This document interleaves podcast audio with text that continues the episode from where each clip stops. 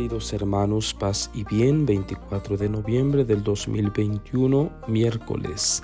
Memoria litúrgica de los santos Andrés Dunk Lac, presbítero, y compañeros mártires.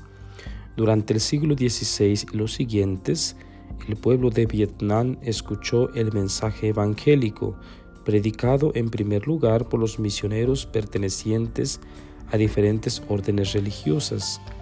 El pueblo vietnamita recibe la predicación de los misioneros con gran piedad y alegría, pero no tardó en sobrevenir la persecución.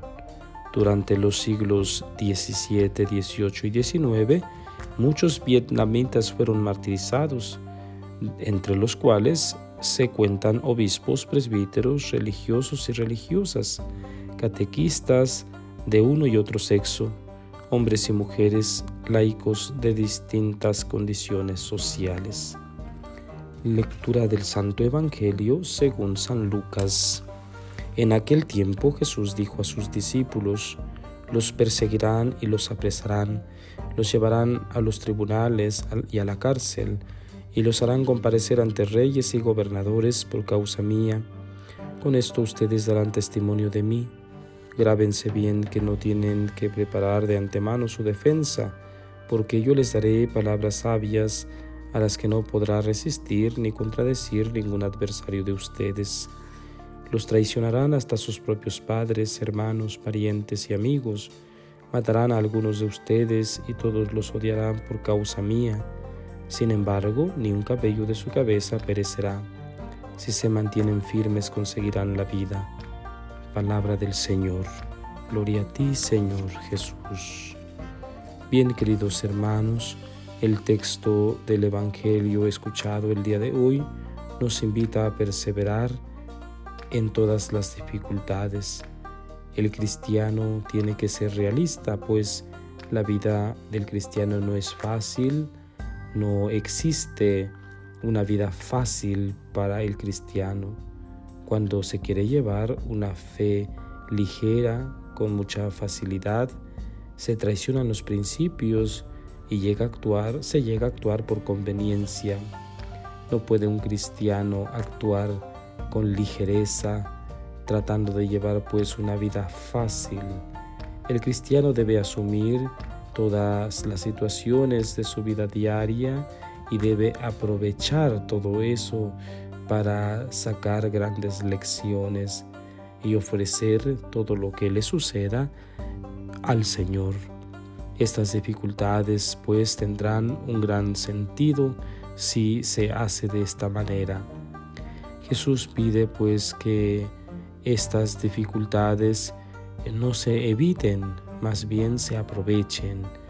Em, el texto que hemos escuchado el día de hoy, tomado de San Lucas, va dirigido a sus discípulos y a todos nosotros que hoy en día estamos bautizados y nos llamamos discípulos. Viene una advertencia los perseguirán y los apresarán, los llevarán a los tribunales y a la cárcel, etc. Es decir, los perseguirán, los matarán incluso. En México tuvimos la época cristera, una persecución religiosa tremenda, seguramente en otros países también, pero ¿qué sucede después de esto? Viene una vida tranquila, una vida pacífica, entre comillas, pero una vida llena de una fe pura, santa. ¿Por qué? Porque es la gracia de la sangre derramada por los mártires, por los hermanos que han sido capaces de dar la vida por Cristo. Todos nosotros pues estamos llamados a dar la vida por Cristo, a mantenernos firmes en nuestra fe, que las situaciones, las mentalidades de hoy en día no nos tambaleen y no nos lleven por el camino equivocado, por el camino fuera del discípulo de Cristo. Todos los discípulos debemos mantenernos firmes en la fe, firmes en la doctrina, en la enseñanza de Jesús, aunque por ello se nos dé la muerte, No obstante todo eso, debemos seguir creyendo, debemos mantenernos firmes en la fe.